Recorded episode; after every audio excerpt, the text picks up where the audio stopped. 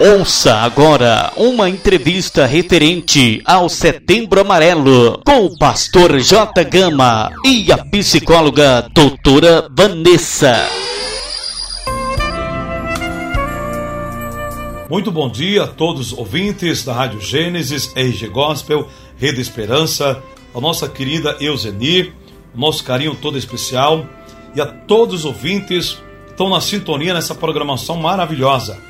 Queridos, esse mês de setembro é considerado um mês amarelo, em que se fala muito de suicídio. E para falarmos desse assunto, convidamos a doutora Vanessa. A doutora Vanessa é psicóloga e vai falar desse assunto. Muito bom dia, doutora. Bom dia, pastor J. Gama. Tudo bem, Vanessa? Tudo bem com o senhor? Vanessa, eu gostaria de fazer algumas perguntas para você. Peço que você, com sua gentileza, seu carinho todo, para estar esclarecendo também para os nossos ouvintes da Rádio Gênesis a respeito desse tema. Esse tema que eu, eu considero um tema fortíssimo sobre suicídio. Sabemos que o suicídio, normalmente, muitas pessoas procuram tirar a sua vida, que é provocado de uma depressão, a maioria das vezes, não é verdade? Sim.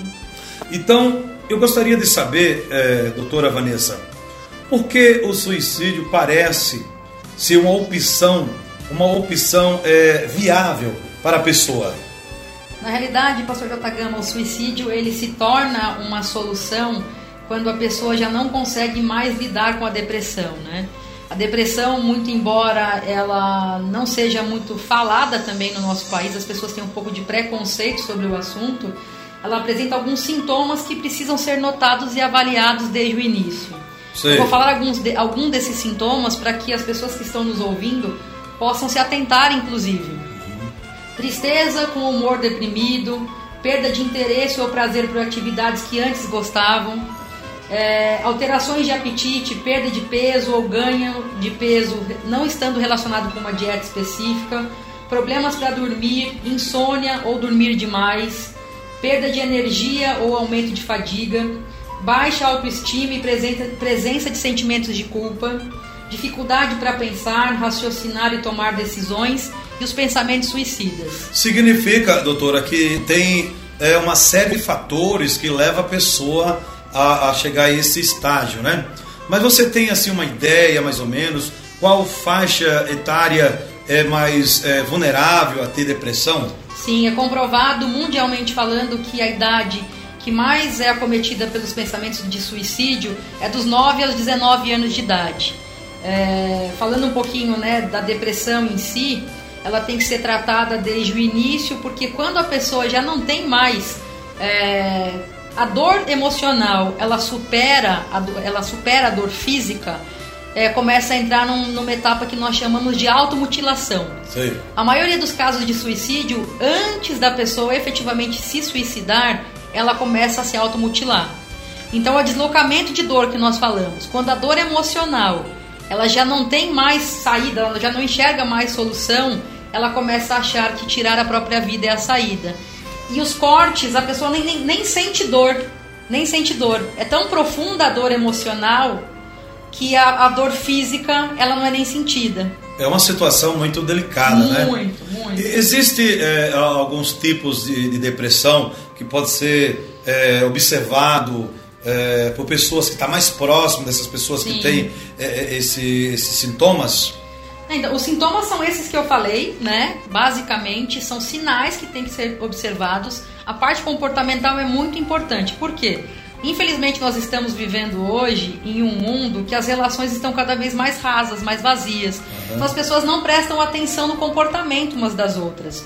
Então, as pessoas não estão sensíveis a notar o comportamento do outro. Muitas das vezes, dentro das famílias, tem pessoas que estão sofrendo, mas não são vistas. Então, nós precisamos desenvolver essa observação comportamental. Esses sintomas que eu menciono, eles são muito bem notados no convívio social.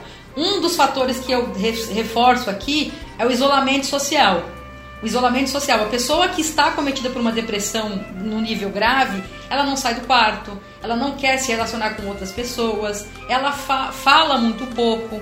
No caso do jovem adolescente, ele tem um comportamento de ficar muito trancado dentro do quarto, uhum. muito imergido dentro das redes sociais. É, tem muitos casos nesse, nessa idade do, da adolescência que eles incorporam inclusive um outro personagem nas redes sociais. Então o João ele não é o João, ele virou o José nas redes sociais. E o José ele é totalmente diferente nas redes sociais do que ele é dentro de casa. Então, o primeiro passo é relacionamento familiar é fundamental. As pessoas perderam a habilidade ao longo dos anos de se relacionarem, de se importarem umas com as outras. E aí a depressão ela tem acometido não só hoje o jovem e o adolescente, mas também os adultos. Principalmente falando num cenário de pandemia que nós estamos vivendo. Então é comprovado que esse número triplicou no nosso país e no mundo também. É verdade. E quando o, o familiar, alguém da família é, detecta essa situação, como a pessoa pode é, lidar com essa situação dentro da própria casa, com a família, é, o filho, alguém da família que está mais próximo ali, como é, é, pode lidar com essa depressão? Qual é a, a estratégia que pode ser usada, Sim. doutora? Primeiro passo é conversar, é o diálogo. É entender que depressão é muito sério, não pode ser tratado como com descaso. É, nós sofremos de um grande mal dentro do nosso universo, da sociedade como um todo, onde muito se falava que depressão é frescura. Né? Que aquele que fala não vai cometer o suicídio, e isso é uma mentira, porque é, a habilidade de desenvolver o diálogo ela tem que começar em casa. Então, essa pessoa que está sofrendo precisa do acolhimento. Então, é, é, realmente pegar essa pessoa pela mão e falar: olha, vem aqui que eu vou te ajudar. Procurar um profissional da área, no caso um psicólogo. O psicólogo vai avaliar através de uma lista de sintomas, não somente esses que eu falei, mas é, existe ansiedade que pode estar cometida também dentro da depressão, existem, existe o histórico familiar, existem vários fatores. Tem muitos casos, inclusive, de pessoas que sofrem de depressão e que cometem suicídio, que sofreram abuso sexual. Então, então são vários fatores. Em alguns casos tem uso de drogas envolvido. E como lidar com essa situação, uma situação dessa? Só o diálogo resolve? Primeiro, diálogo. Segundo, buscar um profissional da área. Certo. Precisa do, da ajuda de um profissional. Por quê? O profissional vai detectar em que nível que está essa depressão. Em alguns casos, ela precisa entrar com medicamento para estabilizar o humor. Tem alguns casos de depressão em nível muito mais grave que também necessita do medicamento. É isso aí. É, queridos, nós estamos aí ouvindo essa programação aqui pela Rádio Gênesis, RG Gospel, também pela Rede Esperança. E estamos conversando com a doutora Vanessa, é uma psicóloga, uma mulher de Deus também. E doutora, uma coisa que tem nos assustado muito é a quantidade de pessoas que têm é, entrado nesse caminho do suicídio, aqui no Brasil principalmente. No mundo todo, nós sabemos, tem notícia, mas, por exemplo, a, a, o órgão mundial da saúde né, é, fala que pelo menos 32 pessoas se suicidam por dia no Brasil. Esse número você acha que está correto? Tem mais ou é menos? Está mais ou menos nessa faixa essa numeração, doutora? É, eu acredito que esse número, é, quando os dados forem atualizados pós-pandemia, eles serão muito maiores. Esse número realmente ele é, ele é real, é um, um, número atualizado recente, mas eu acredito que quando passarmos o cenário pós-pandemia, nós vamos ter esse número muito maior. E o que você deixaria de, de conselho para que esse número não chegue a esse, é, esse nível tão alto?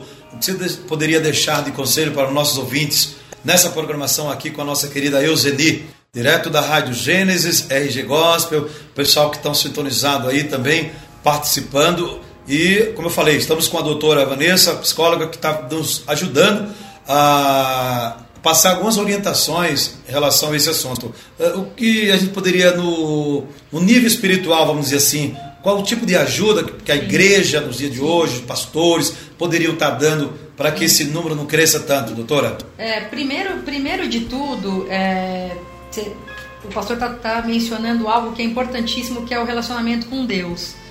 Infelizmente, é, tem muitos, durante esse cenário de caos, que estão afastados do Evangelho.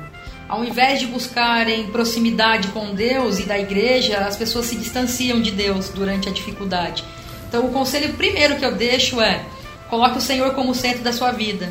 Salmo 37, no verso 5, nos fala: entrega o teu caminho ao Senhor, confia nele e tudo ele fará.